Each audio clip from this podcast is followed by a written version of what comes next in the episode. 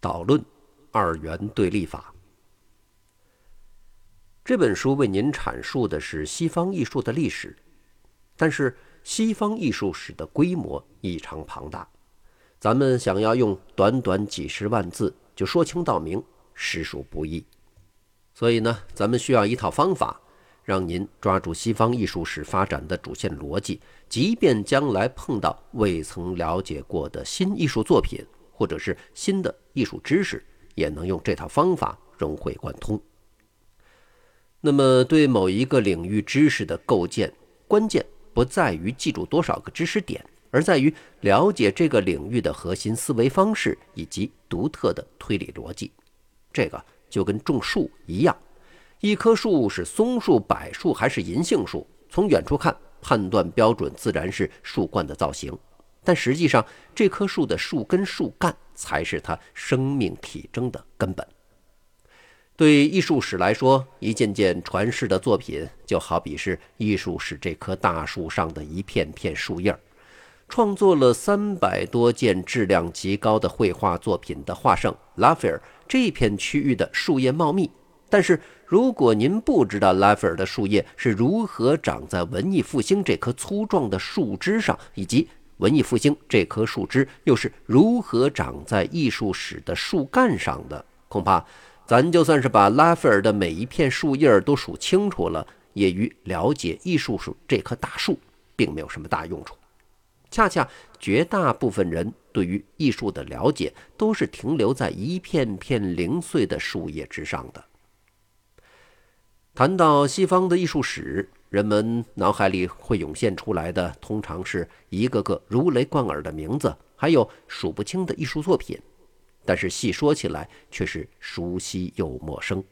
众多艺术家多如牛毛的艺术作品，如果要用一个形容词来描述，相信对于大多数人来说，应该是一团乱麻。西方艺术，不论作品数量、题材、形式、内容还是技法，每一个方面都极其繁复，都能够写就一本厚厚的编年史。谁是哪个流派的代表人物？谁是谁的老师？谁是谁的竞争对手？谁是什么技法的创始人？等等等等等等，把这些问题弄清楚啊，大约可以帮助您在艺术史领域拿到绝对不止一个博士学位。在西方艺术中，不论绘画、雕塑、建筑，亦或是古典音乐，都经历了超过五百年的发展和流变，积累了太多太多的内容。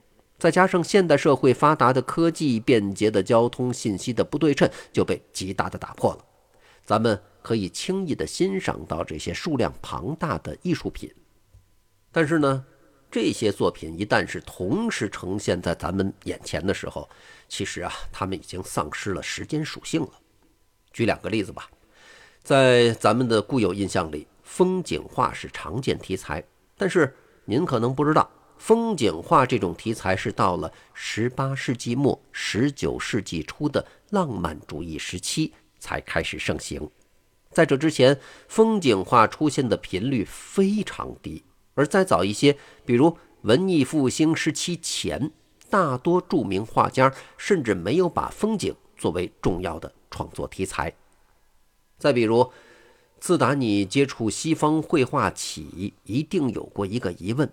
为什么西方绘画当中有这么多的女性的裸体呢？难道西方人是如此之开放，看到这些裸体形象也不会感到尴尬吗？嗨，其实啊，西方人也尴尬。仔细研究就会发现。从波提切利画中维纳斯的奉旨裸体，到库尔贝的世界起源女性裸体作品当中，其尺度放宽的过程也是循序渐进，而非一蹴而就。无论是风景画出现的很晚这个事实带来的惊讶，还是充斥着裸体形象的西方绘画带来的疑问，本质上。都来自咱们对艺术作品的时间属性缺乏敏感度，他们被同时放在了大家的眼前，咱们也并不深究他们在创作时间上的先后。这也是为什么学习西方的艺术史，或者是去欣赏西方的艺术，首先摆在我们面前的是一些分量沉重的风格主义的名词。从文艺复兴开始，到巴洛克、洛可可、新古典、浪漫主义、印象主义、现代主义等等等等，其中包含大约几十个细分的主义和流派。这些风格主义的名词，给五百年的艺术作品排了先后。要明白艺术史，必须唤起对于艺术作品时间属性的重视，不然，咱们怎么能把它叫做一个艺术史呢？但是，那么多的主义，想要记住的东西又实在是太多，这个无论如何都不是一件容易的事情，所以方法论就特别重要。给您介绍的这本书《对立之美》，贯穿始终的方法论是二元对立法。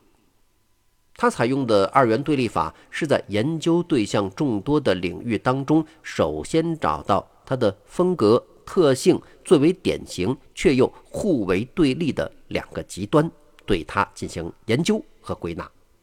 这在艺术史当中呢，通常体现在一个艺术时期中。成就极高而又风格迥异的两位大师的身上，比如文艺复兴时期达芬奇的科学理性和米开朗基罗的激情感性，影响了他的后世几百年。直到十九世纪初，在新古典主义和浪漫主义这两个针锋相对的艺术流派上，依然可以分别从达芬奇和米开朗基罗的艺术理念当中找到精神源头。掌握了这两个极端以后，就可以把其他艺术家分门别类地归纳在两个极端中间，由此一个时代的艺术家和艺术风格的坐标体系就被确立了。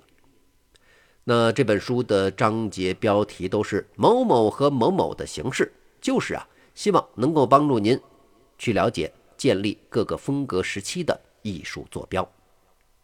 实际上。二元对立法是人类认知世界最基本的方式之一。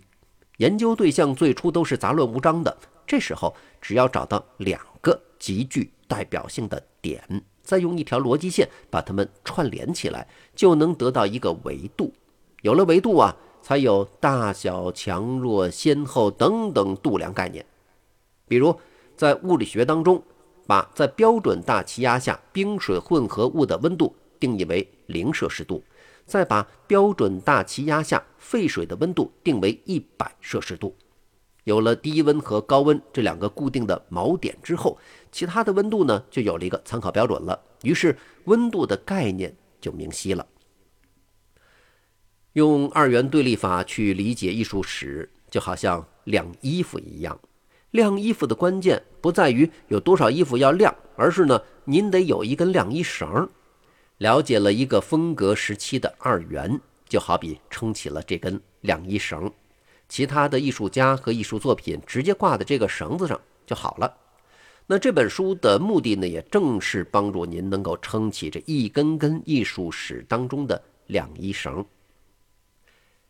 既然是为了了解西方艺术史的主线逻辑，那么必然就要抓重点做取舍。为此呢。在很多传统的编年史艺术书当中，必然会介绍的一些艺术家，在这里会做一些取舍。虽然有些艺术家的成就极高，作品质量超绝，倍儿棒，但是呢，他们的作品在艺术史的进程当中，并未体现出巨大的推动作用。所以，我们也不会用普通艺术史类图书当中必定要用到的浓墨重彩进行描写，甚至。说都不会说，提都不会提，自行车下坡踩都不踩。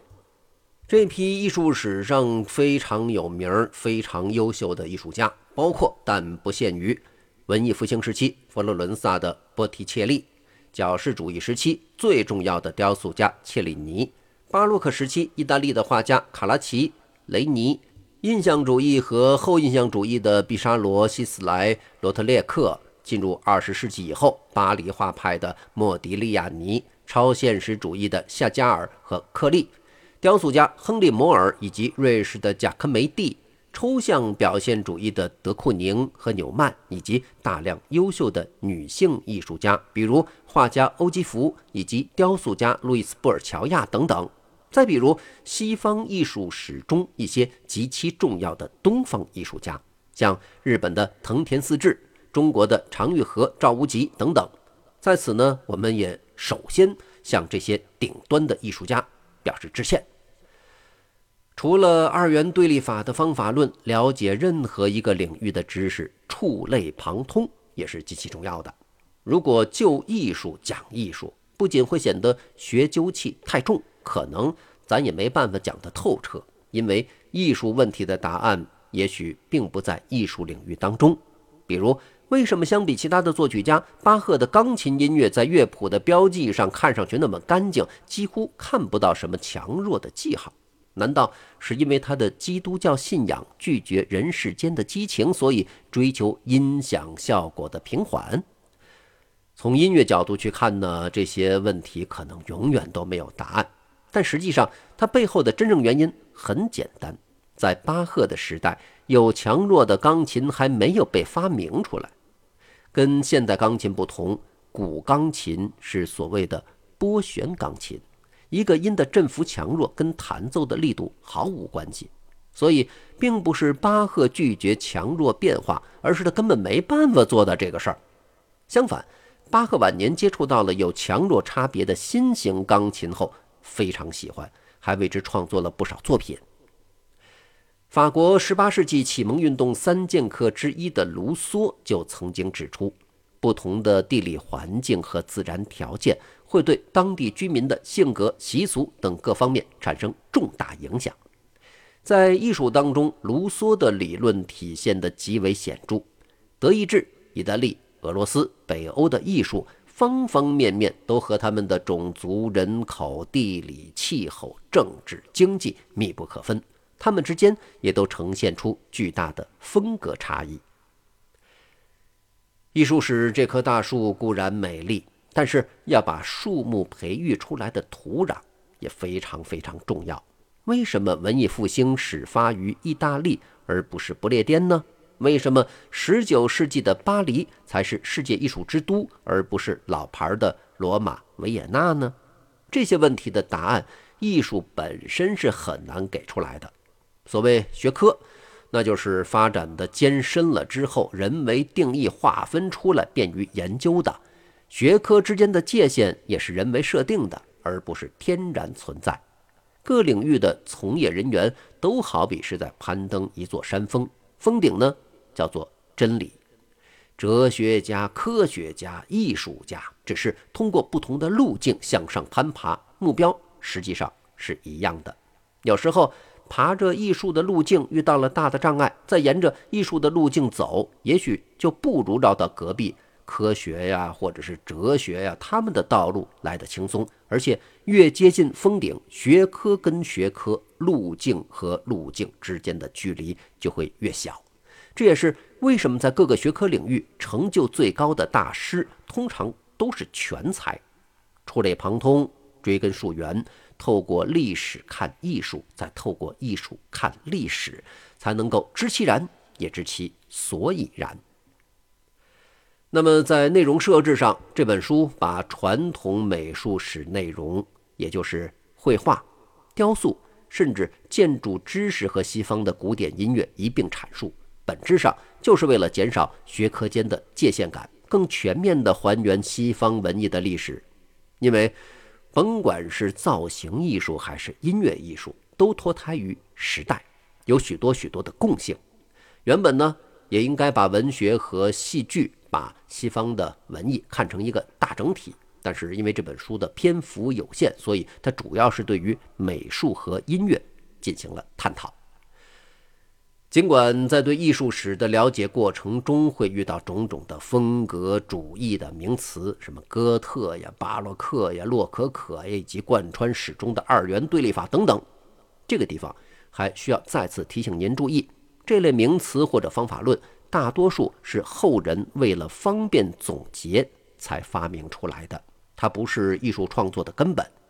古代艺术家在创作过程当中，并没有创作某种特定风格作品的主观意识。